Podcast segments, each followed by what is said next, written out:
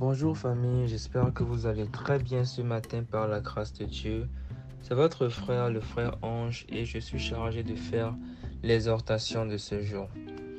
Alors, avant d'entrer dans le vif de mon exhortation, j'aimerais rappeler que nous sommes sur la plateforme du Winners Meeting, qui est une plateforme de transformation pour la jeunesse et par la jeunesse. Le point numéro 5 de notre vision stipule ceci.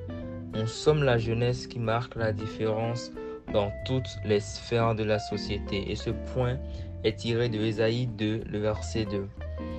Alors ce matin, j'ai à cœur de, de, parler autour d'un thème, de parler autour d'un thème par rapport auquel nous sommes appelés à faire la différence, à être une référence aux yeux du monde. Alors ensemble dans la parole, nous sommes dans Jean 13 au verset 35. Je lis au nom de Jésus. À ceux-ci, tous reconnaîtront que vous êtes mes disciples si vous avez de l'amour les uns pour les autres. Vous l'avez sûrement deviné, ce matin, je vais parler de l'amour et plus particulièrement de l'amour qui est tourné vers les autres, vers notre, prochain. Et euh, c'est exactement de ce même amour-là que l'apôtre Paul parle dans, dans 1 Corinthiens 13 au verset 13. Je lis au nom de Jésus. Maintenant donc ces trois choses demeurent. La foi, l'espérance, la charité. Mais la plus grande de ces choses, c'est la charité. D'autres versions de la Bible, au lieu de parler de charité, vont parler plutôt de l'amour. Et il est important de comprendre que L'amour dont l'apôtre Paul parle ici est cet amour-là qui est tourné vers les autres parce qu'on convient tous ensemble qu'on ne manifeste pas euh, la charité envers Dieu, on manifeste la charité envers le prochain, envers euh, des hommes. Amen. Et euh, c'est qui notre prochain? Notre prochain, c'est cette personne-là dans notre environnement immédiat. On parlera de, voilà, notre conjoint, euh, notre famille, nos amis, notre, voilà, nos connaissances et autres. Donc euh, la famille, en fait, c'est, c'est euh, l'un de tes prochains les plus proches. Pardon pour la tautologie, mais voilà, vous avez compris l'idée. C'est, c'est vraiment votre premier prochain, d'accord? Et en parlant justement de la famille, la Bible dit quelque chose me touche particulièrement dans 1 Timothée 5, verset 8.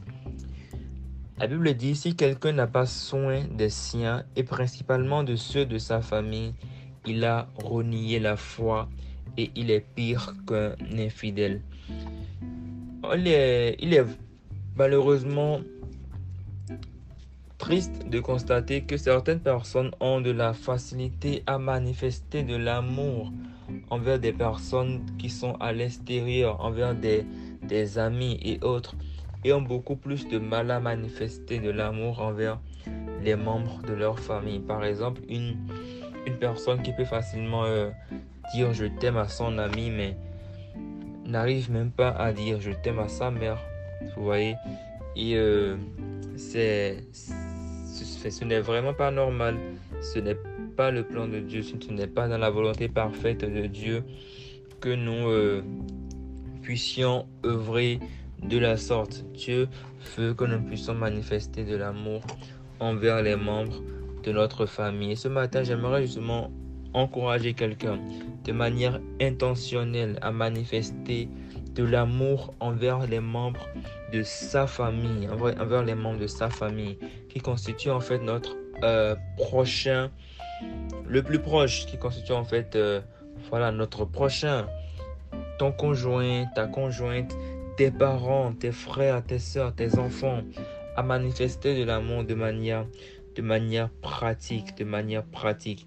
C'est par cela c'est par l'amour que nous avons les uns envers les autres que le monde saura que nous sommes des disciples des disciples de Christ alors écris avec moi dans le chat ce matin, je manifeste de l'amour envers les membres de ma famille. Amen, demeurez bénis et excellente journée famille.